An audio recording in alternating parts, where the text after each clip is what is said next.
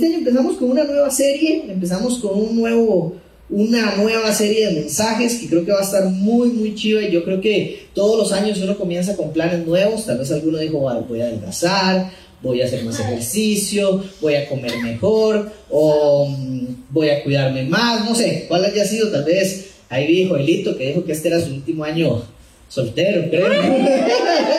Entonces, ahí vi nuevos planes, nuevas ideas, nuevos sueños. Y mm, este diseño que hizo Pau está demasiado chiva de esta nueva serie que vamos a estar viendo. Y yo creo que uno normalmente hace eso, como resoluciones de año nuevo. Pero a veces muchas resoluciones eh, tienen que ver con todo menos con la vida espiritual.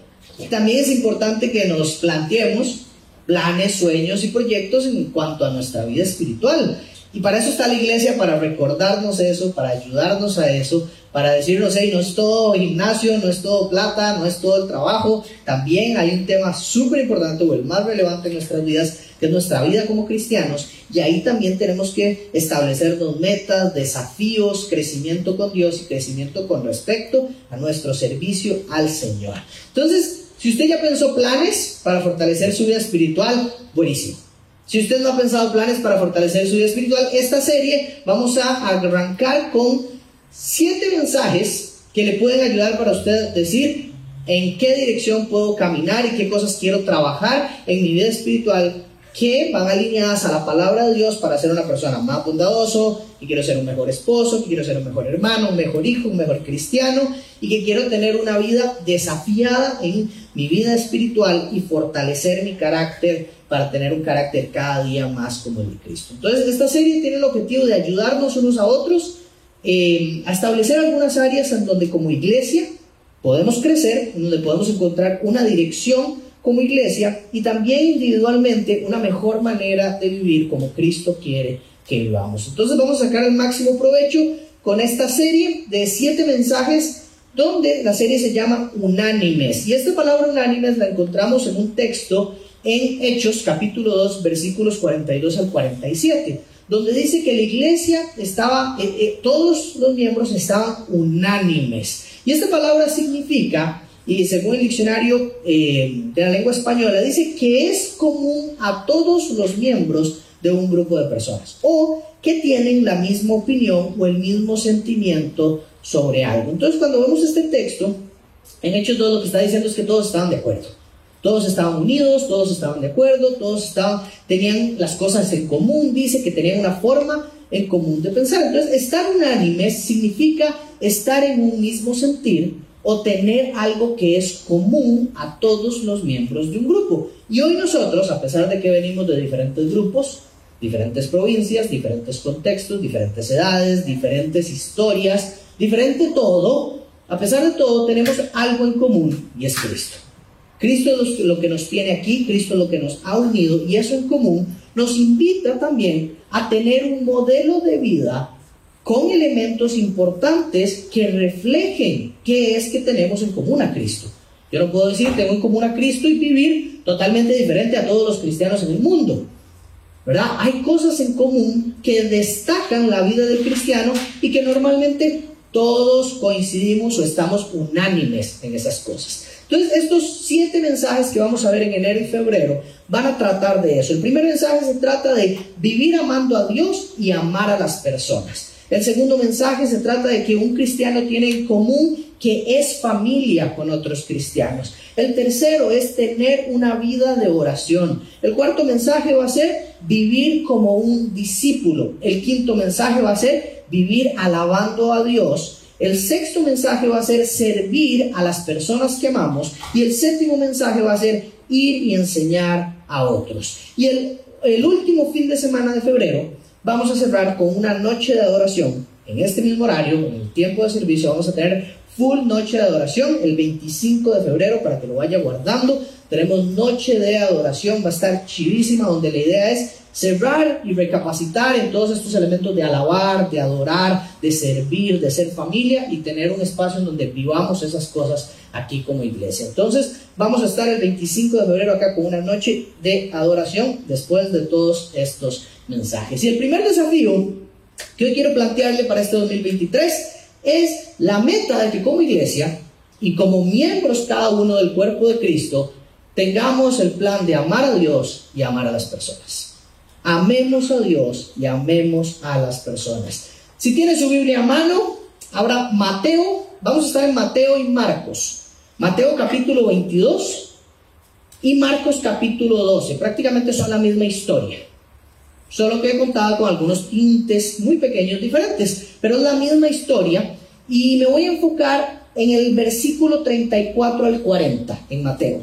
Mateo 22, 34 al 40 y en Marcos, em, Marcos es del 12 del, si no me equivoco, 28 como al 36. Pero por ahí vamos, me voy a enfocar primero en Mateo, después vamos a pasar a Marcos. Pero dice Mateo, capítulo 22, versículo 34 al 40. Los fariseos se agruparon al oír que Jesús había dejado callados a los saduceos.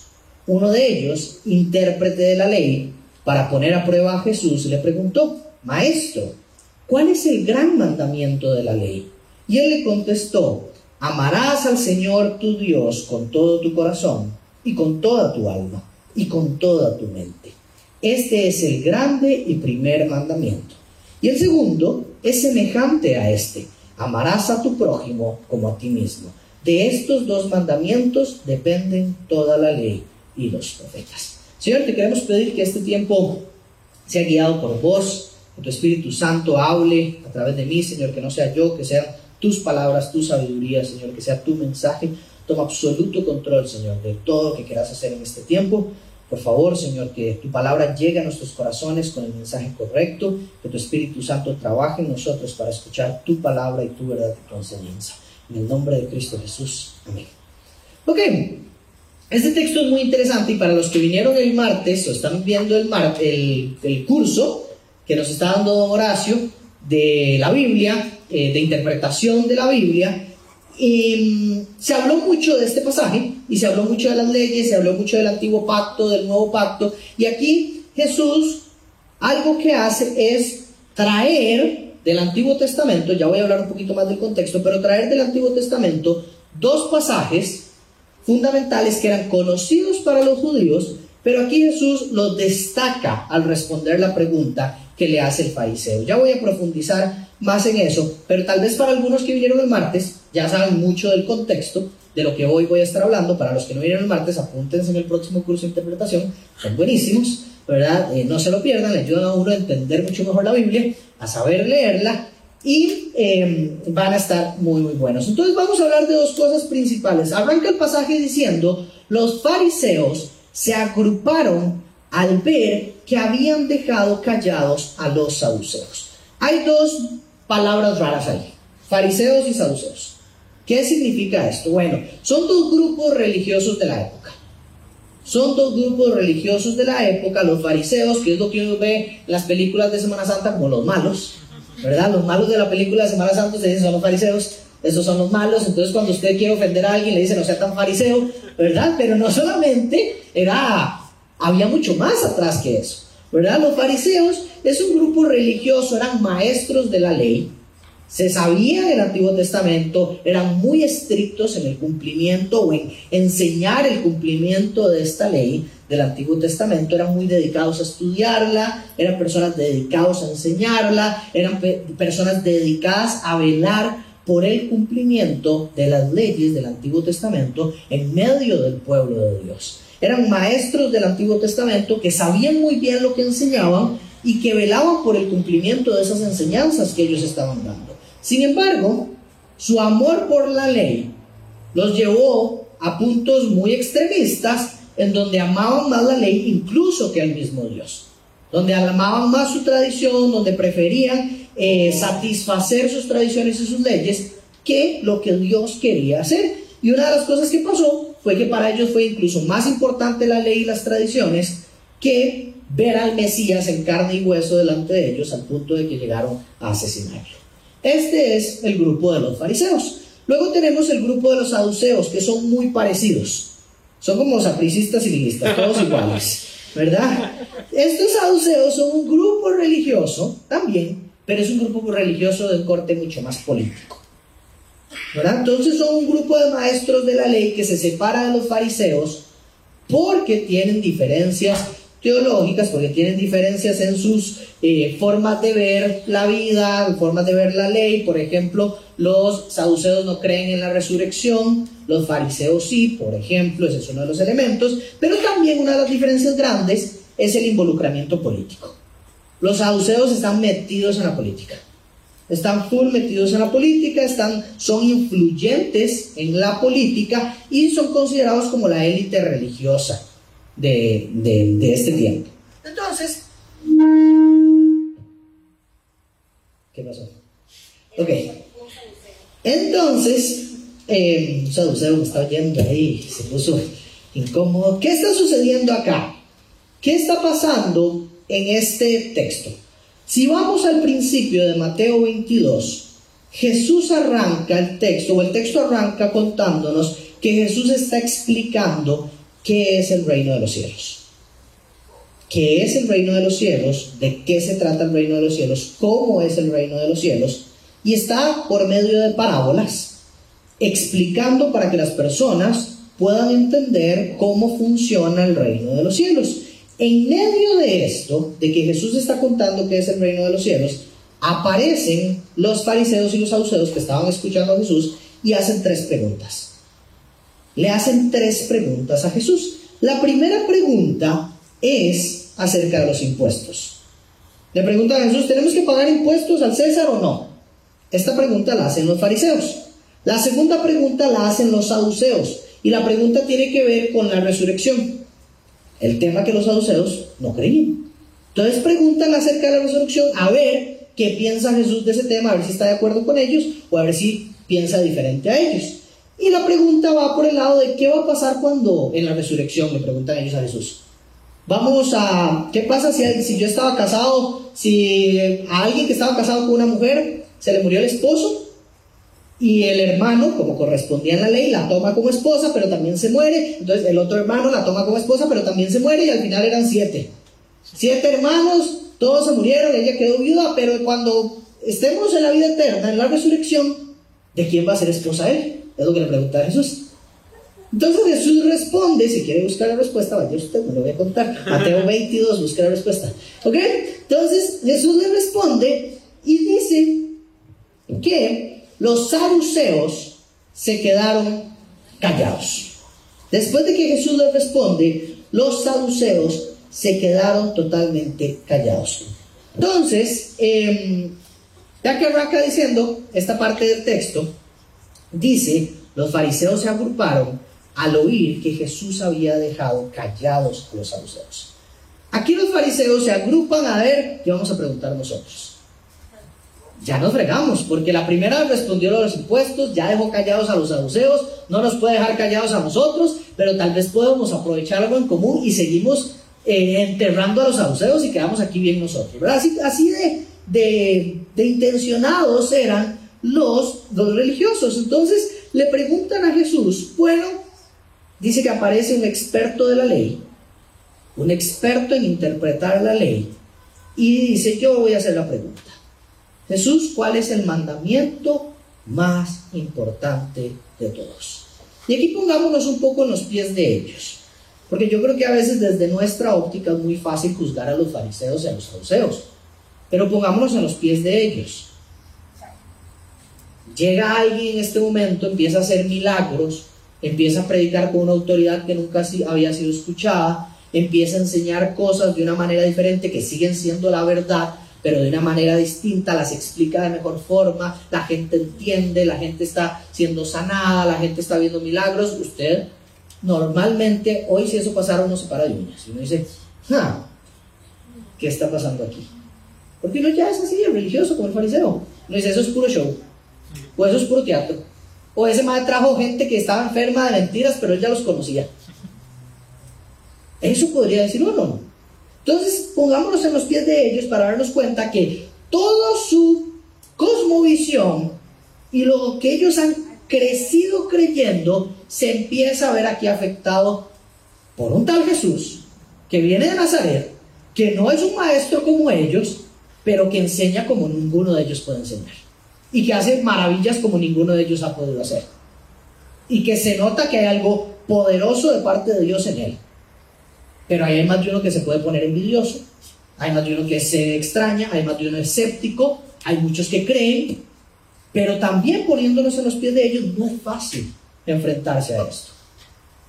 No es fácil decir, ah, sí es el Mesías y ya. No es tan fácil como lo es para nosotros. Entonces, en este contexto, nos encontramos que un maestro de ley quiere poner a prueba a Jesús. Y la ley es fundamental para ellos. Entonces, arranca diciendo cuál es el mandamiento más importante.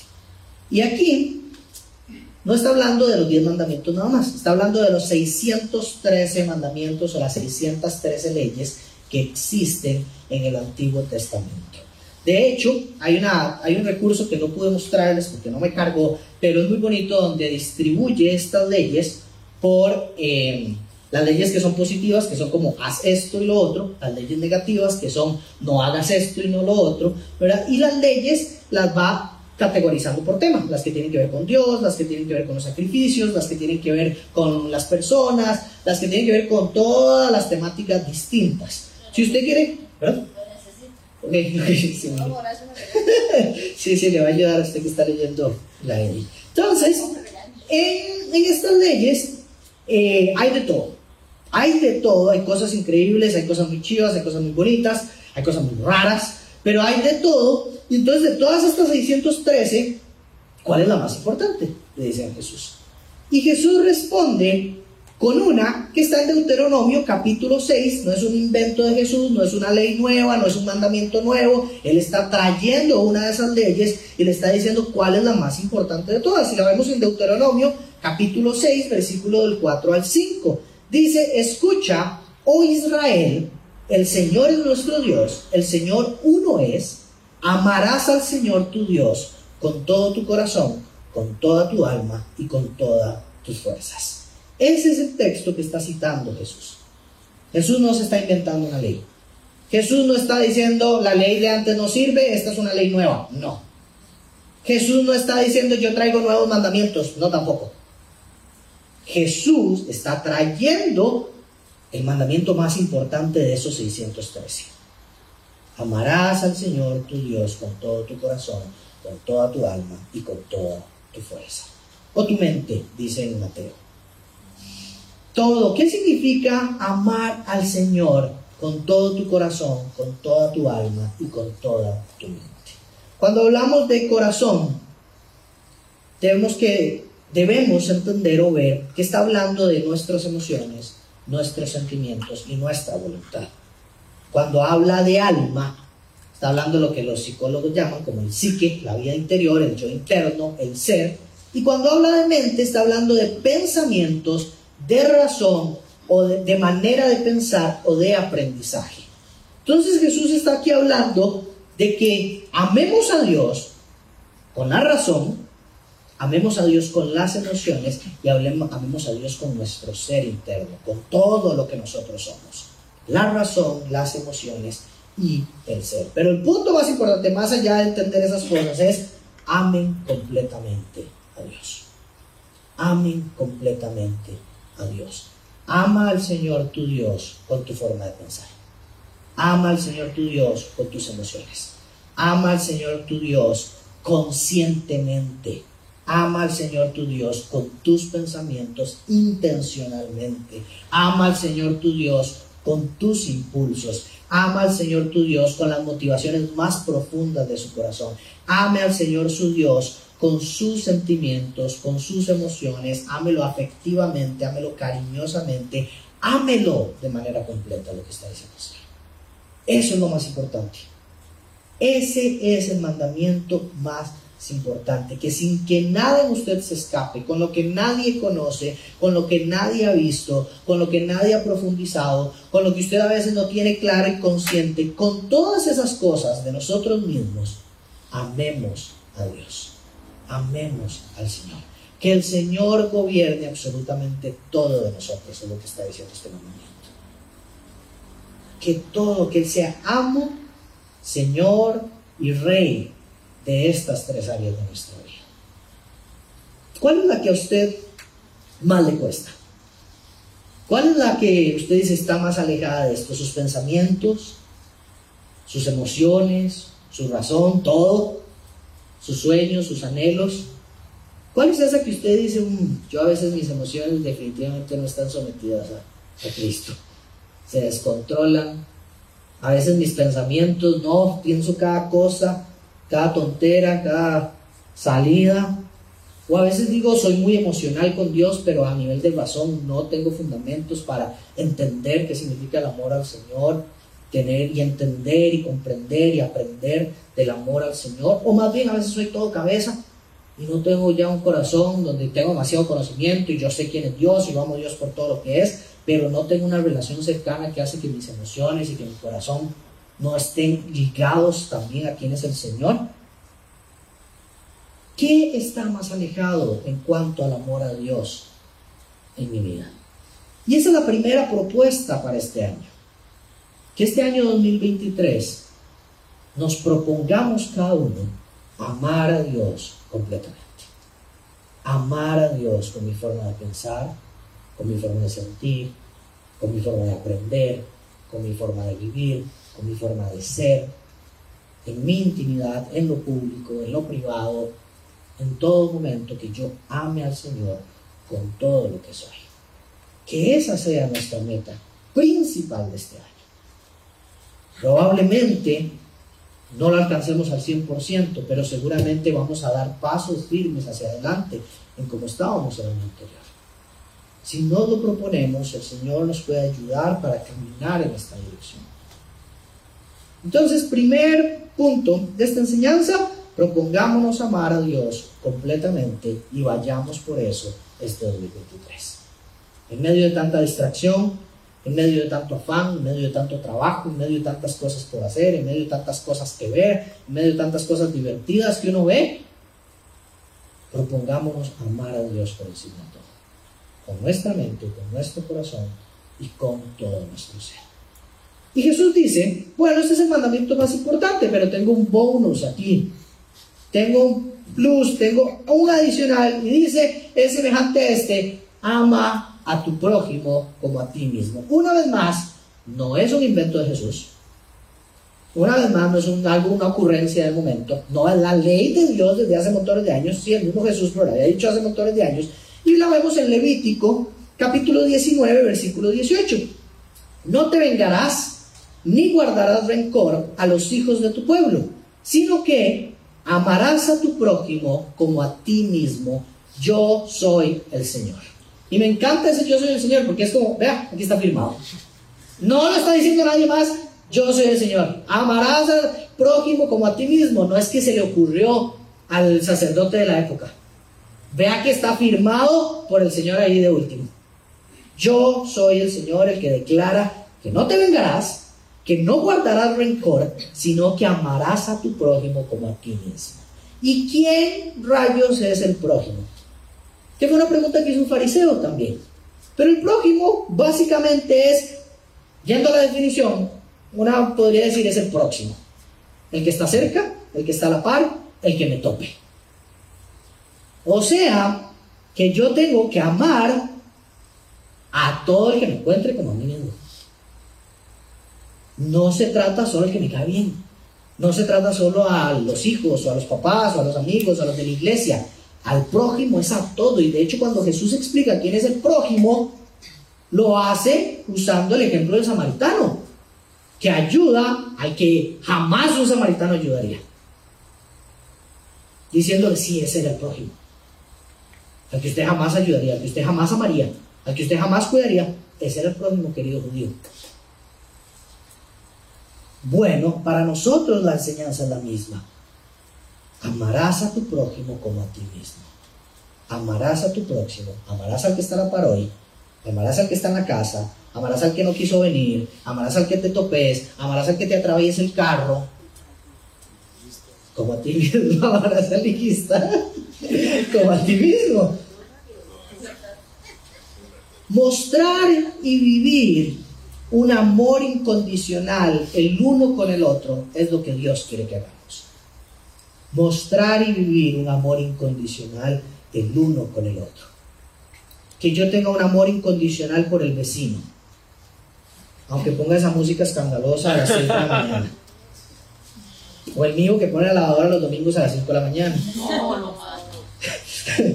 amar a ese vecino, amar a ese compañero del trabajo insoportable, amar a ese compañero que está que es difícil amar a ese compañero de la U, ese compañero del cole, ese profesor del cole, ese profesor de la U, amar al que está sentado a la par, amar al que duerme conmigo, amar al desconocido, amar a mis hijos, a mis familiares, a mis padres, amar al extraño como a mí mismo, amarlo sin importar quién es, sin importar sus fallas, sin importar sus errores y sin importar sus condiciones.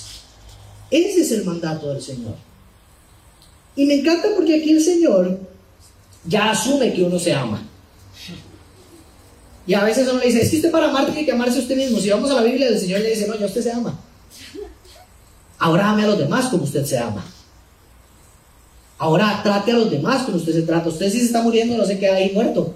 Usted hace algo por usted, haga eso por nosotros. Si a usted le duele la cabeza, se toma una pastilla. Bueno, si a alguien le duele la cabeza, preocúpese. Si usted se siente triste, usted hace algo para estar contento. Bueno, piense así del otro. Así como usted se ama a usted mismo, se cuida a usted mismo, prioriza su vida para usted mismo, ame así también a los demás. Dedique su vida a amar a los demás. Entonces tenemos dos metas maravillosas para el 2023. Amar a Dios con nuestros pensamientos, con nuestra razón, con todo nuestro ser y amar a todas las personas alrededor de nosotros como nos amamos a nosotros mismos. Qué bonito empezar el año restaurando relaciones. Qué pereza a veces. Qué difícil. Qué complicado. A veces lo más difícil es arrancar es que no quiero porque tengo que pedir perdón, es que uy, esta conversación va a ser horrible, uy, va a ser, no, vamos a hablar por cinco días, va, a salir todo el despapalle que ha habido desde hace años porque nunca hemos hablado, sí, probablemente. Pero solo así podemos dar los pasos para amar como Cristo nos ha amado y como nos está pidiendo que nos apoye. Amemos a Dios y amemos al prójimo. Es el mandamiento más importante. Pero es que, Señor, yo ya sirvo en la iglesia, el mandamiento más importante. Pero es que, Señor, yo predico, el mandamiento más importante. Pero es que, Señor, yo voy a ir a las misiones a China, el mandamiento más importante. Volvamos a lo esencial.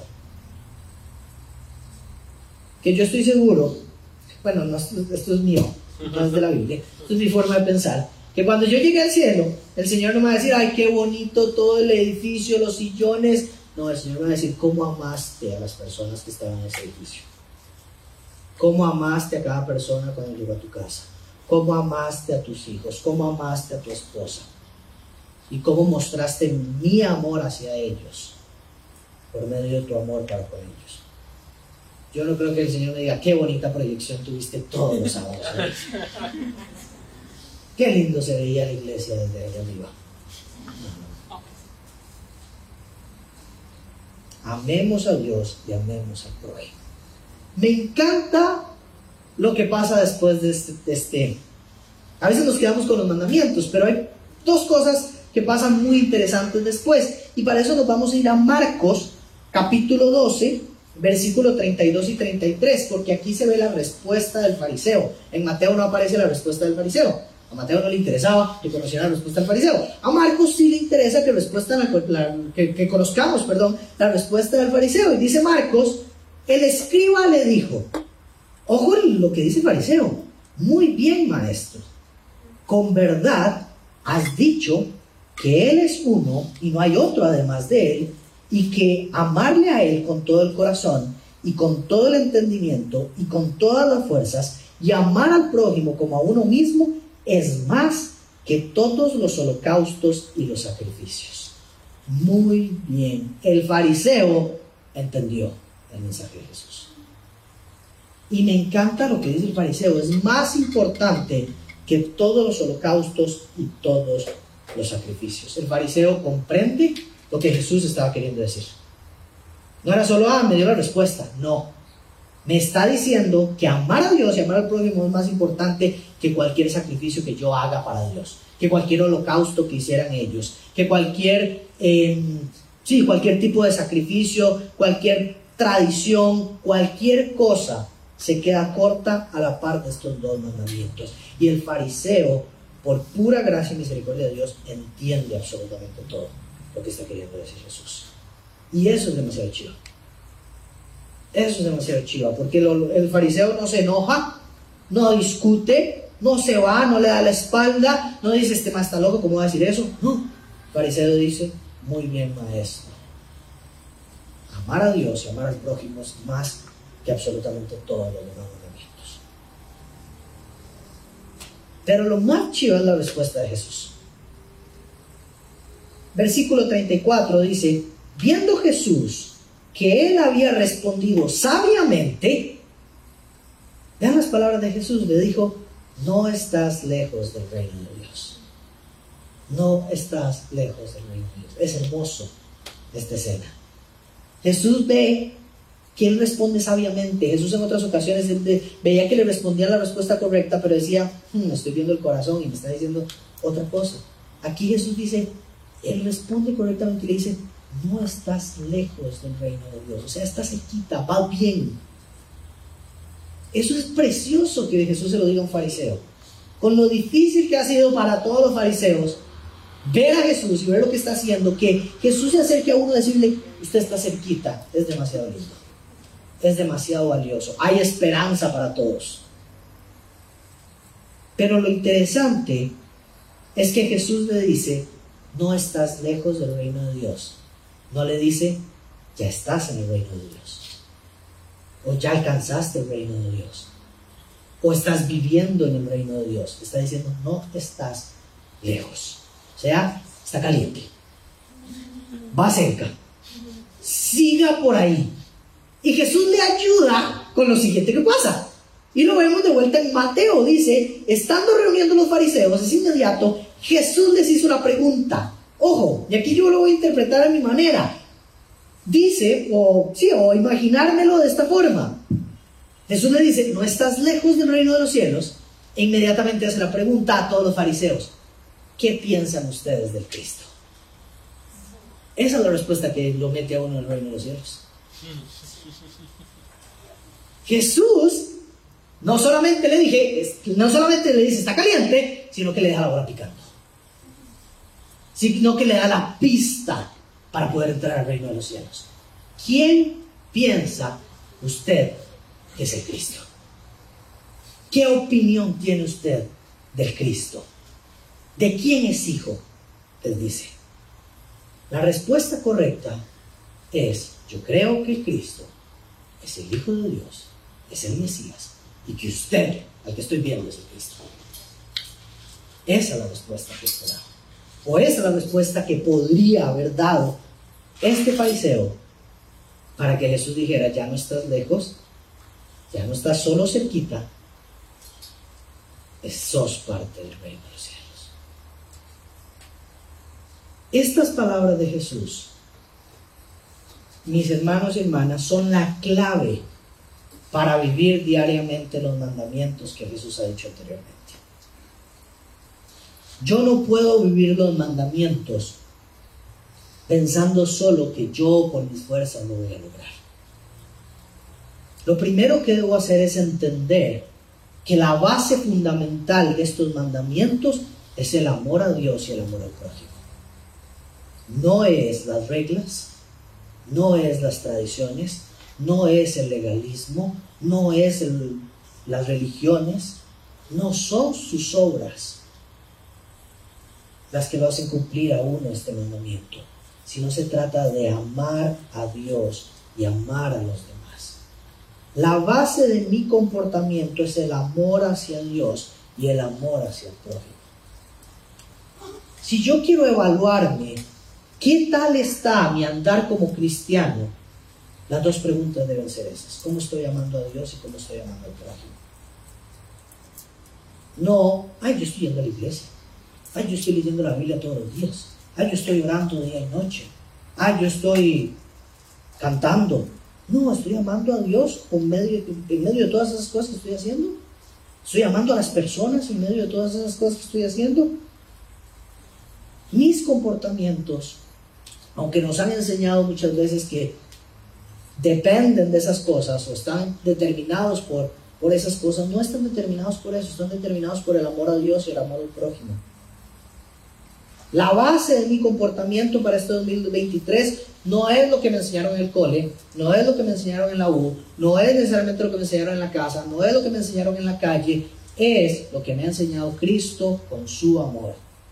Y es amar a Dios y es amar al prójimo lo que determina mi comportamiento, mis pensamientos y mis emociones. Este es el primer paso para entender o vivir en el reino de los cielos, como lo está diciendo aquí el Señor. El segundo, el más importante de todos, responder a la pregunta, ¿qué opinión tiene de Cristo? Porque yo puedo amar a Dios y amar al prójimo y no entender quién es Cristo y estoy cerca, pero no estoy. Estoy cerca, pero no estoy. ¿Qué opinión tienen de Cristo? Muy bien, entendiste los mandamientos. Ahora, ¿qué piensas de Jesús? Muy bien, vas a la iglesia. Ahora, ¿qué piensas de Jesús? Muy bien, estás viendo el discipulado. Ahora, ¿quién es Jesús para tu vida? ¿Quién es Jesús para tu corazón? ¿Qué lugar tiene Jesús? ¿Qué lugar tiene este del que estamos aprendiendo los evangelios en tu vida? ¿Es un maestro? ¿Es un profeta? ¿Es un loco? ¿Es un revolucionario? ¿O es Dios mismo personificado que vino a la tierra para vivir perfectamente lo que nadie podía haber vivido antes, para cumplir la ley de manera absoluta y que murió por cada uno de nosotros, que resucitó al tercer día y que ahora está sentado a la diestra del Padre y que volverá por su iglesia. ¿Qué pienso de Cristo? ¿Quién es Jesús para mí? ¿Quién es Jesús para usted? Si yo acepto con mi mente, con mi corazón, con mi alma, que Cristo es el Hijo de Dios, que Él es el Salvador, que es mi Señor, que Él es Dios, entonces yo ahora camino como Cristo y veo que su enseñanza es el modelo de vida. Entonces así digo, ah, tiene sentido estos pasajes para mí, tiene sentido este mandamiento para mí, tiene sentido amar a Dios, tiene sentido amar al prójimo, porque así vivió Cristo. Y yo creo que Cristo es Dios. Entonces estos mandamientos tienen sentido para mí. Pero además de eso, soy parte del reino de los cielos. Y como parte del reino de los cielos he sido sellado con el Espíritu Santo de Dios desde el momento de mi conversión. Y ahora el Espíritu Santo me ayuda a vivir estos momentos. El Espíritu Santo me consuela, me ayuda, me apoya, me muestra justicia y verdad para yo vivir de acuerdo a los mandamientos que Cristo ha establecido. Dice Juan 16, 7, Jesús hablando a sus discípulos, casi que despidiéndose, diciendo, pero yo les digo la verdad, les conviene que yo me vaya, porque si no me voy, el consolador no vendrá a ustedes, pero si me voy, se lo enviaré. Jesús está diciendo aquí a sus discípulos, me voy a ir, pero el Espíritu Santo vendrá y Él les ayudará a recordar, a vivir y a ver lo que es justo, lo que es verdadero, lo que es puro, a orar, les apoyará, los consolará, los cuidará para que caminen como tienen que caminar este año. Jesús no solamente salva a las personas, sino que les da una forma de vivir y el mismo Espíritu de Él vive en nosotros ahora para ayudarnos a seguir ese camino. Es chivísima. Él me ayuda a que mis comportamientos y mis actitudes sean las que Dios quiere que yo tenga. Y que yo ame a Dios y ame al prójimo. Y cierro con esto. ¿Qué importa esto para mí? ¿Qué relevancia tiene esto para mí? ¿Qué importancia podría tener este mensaje para usted? ¿Qué, ¿De qué le sirve a usted en su vida diaria, al salir de aquí, de qué le sirve esta enseñanza?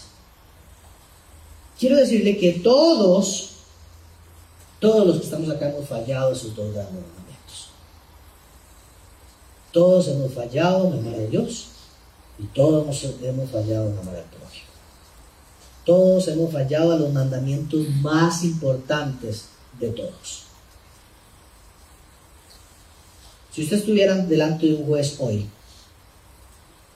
o tal vez usted va manejando y lo para un tráfico, y el tráfico le dice, usted ha fallado a las dos cosas más graves que podría haber fallado. A los más importantes de todos. No es que usted no anda el chaleco, no, no, no, no, no. No es que usted anda el extintor vencido, no es que usted se saltó el alto, no. Usted falló a lo más grave de todo, todo, todo, todo, todo, todo, todo.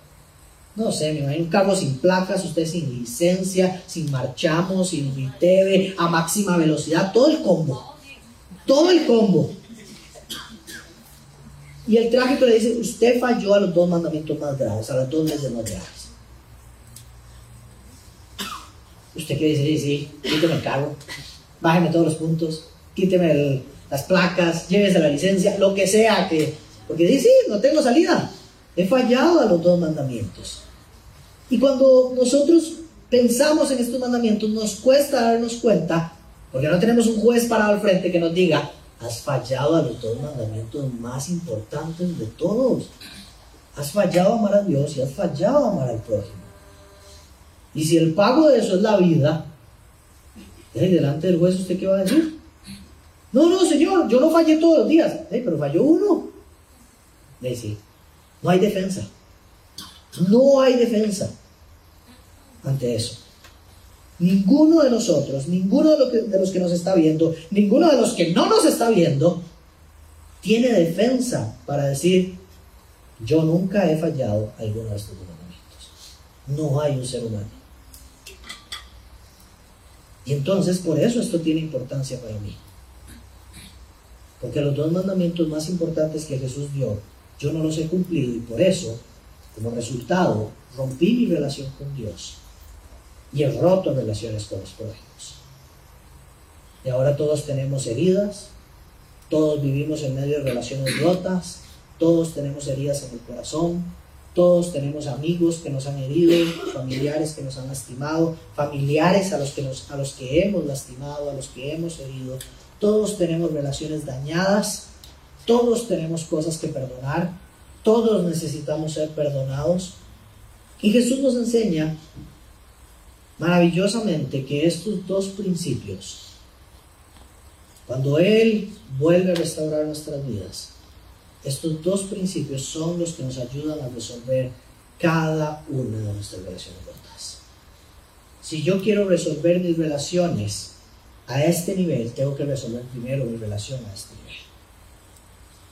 Todas las relaciones horizontales que tenemos se resuelven cuando resolvemos nuestra relación vertical con Dios. Cuando amo al Señor, primero tengo una forma clara de amar al prójimo. Y esto es importante para mí porque Jesús me enseña que Él tuvo relaciones que se rompieron. Que Él no fue que tuvo todas sus relaciones perfectas. Jesús tuvo relaciones en las que hubo traición. Fue traicionado por Pedro. Fue traicionado por Judas. Por amigos cercanos. Y aún así Jesús es intencional en perdonar a ambos y en amarlos a ambos. Jesús los trata con gentileza, los trata con amor, los trata con ternura.